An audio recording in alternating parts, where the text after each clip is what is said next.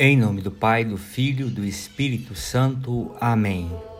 A graça de nosso Senhor Jesus Cristo, o amor do Pai e a comunhão do Espírito Santo estejam convosco.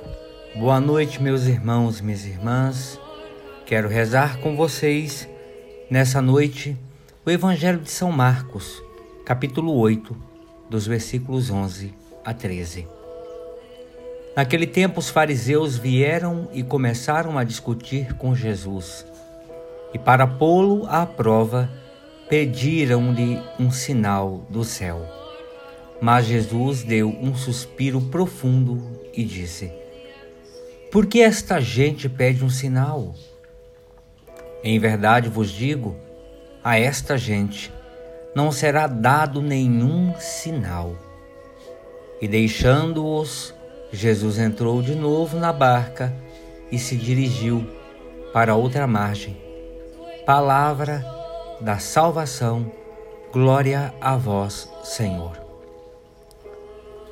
Meus irmãos, minhas irmãs, no Evangelho de hoje, temos mais um conflito entre os fariseus e Jesus. E mais uma vez, na tentativa de acusar Jesus perante as autoridades. Faziam isso porque pediam de Jesus um sinal do céu, como uma prova de que ele era o Messias enviado. Queria ver um sinal do seu poder.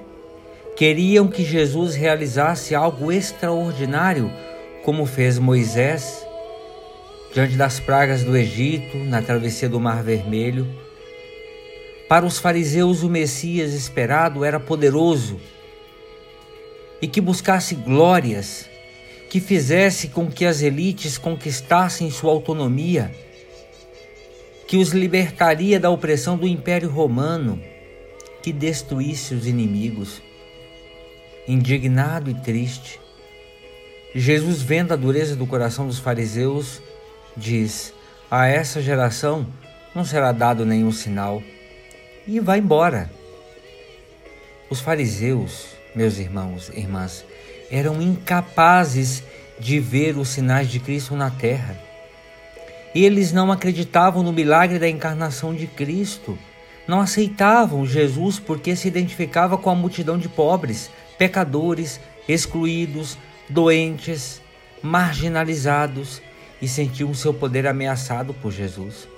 Tão cegos, também tão sedentos de poder, eram os fariseus que não foram capazes de perceber o sinal da partilha dos pães. E nós? Quantas vezes em nossas orações colocamos em dúvida o poder de Deus e seu amor por nós? Quando não somos prontamente atendidos, nossa fé é abalada.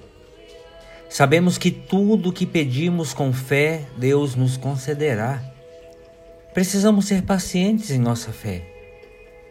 Receberemos as graças de Deus quando estivermos prontos para recebê-la. Deus nos conhece, sabe quando será o melhor momento. Deus, em seu Filho Jesus, que deu a sua vida por nós para nos salvar, sabe o que nós precisamos. Por que então pedir prova de seu poder, de seu amor por nós. Confiemos em Deus e no seu amor e saibamos reconhecer os sinais de sua solidariedade, partilha, justiça e paz no nosso irmão necessitado que sofre preconceito e exclusão. Basta que não tenhamos um coração frio e duro como o dos fariseus. Quem crê em Jesus não precisa de sinais para assumir as suas promessas como verdadeiras. Pedir sinal é prova de falta de fé e de desconfiança na pessoa que nos fala. Como nós também gostamos de pedir um sinal ao céu para as nossas inquietações. Não aprendemos ainda a confiar incondicionalmente nos planos de Deus para nós e também para como aqueles fariseus vivemos pedindo sinais e prodígios Queremos ver para crer. No entanto, a fé independe de que estejamos vendo, ouvindo ou tocando, a fé verdadeira se manifesta no escuro de nossa vida, quando não estamos tendo nenhuma evidência ou mesmo quando tudo parece perdido.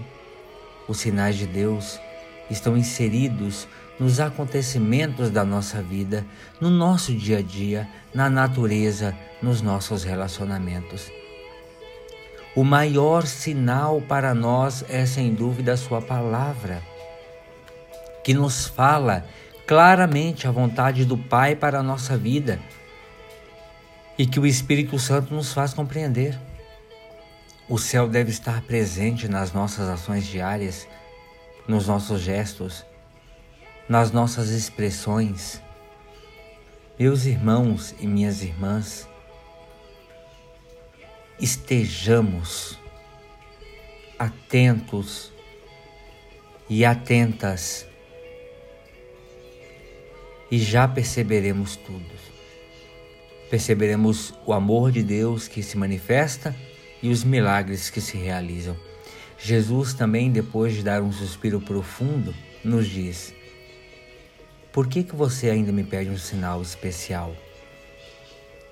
Ó Jesus, Mestre, os fariseus te atormentam, longe de se abrirem para receber e praticar a boa nova que pregas, o que fazem é te pedir um sinal do céu. Não admitem que és o maior sinal vindo do céu.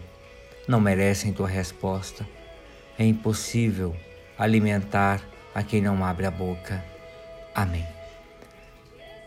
Ave Maria, cheia de graça, o Senhor é convosco, bendita sois vós entre as mulheres, e bendito é o fruto do vosso ventre, Jesus.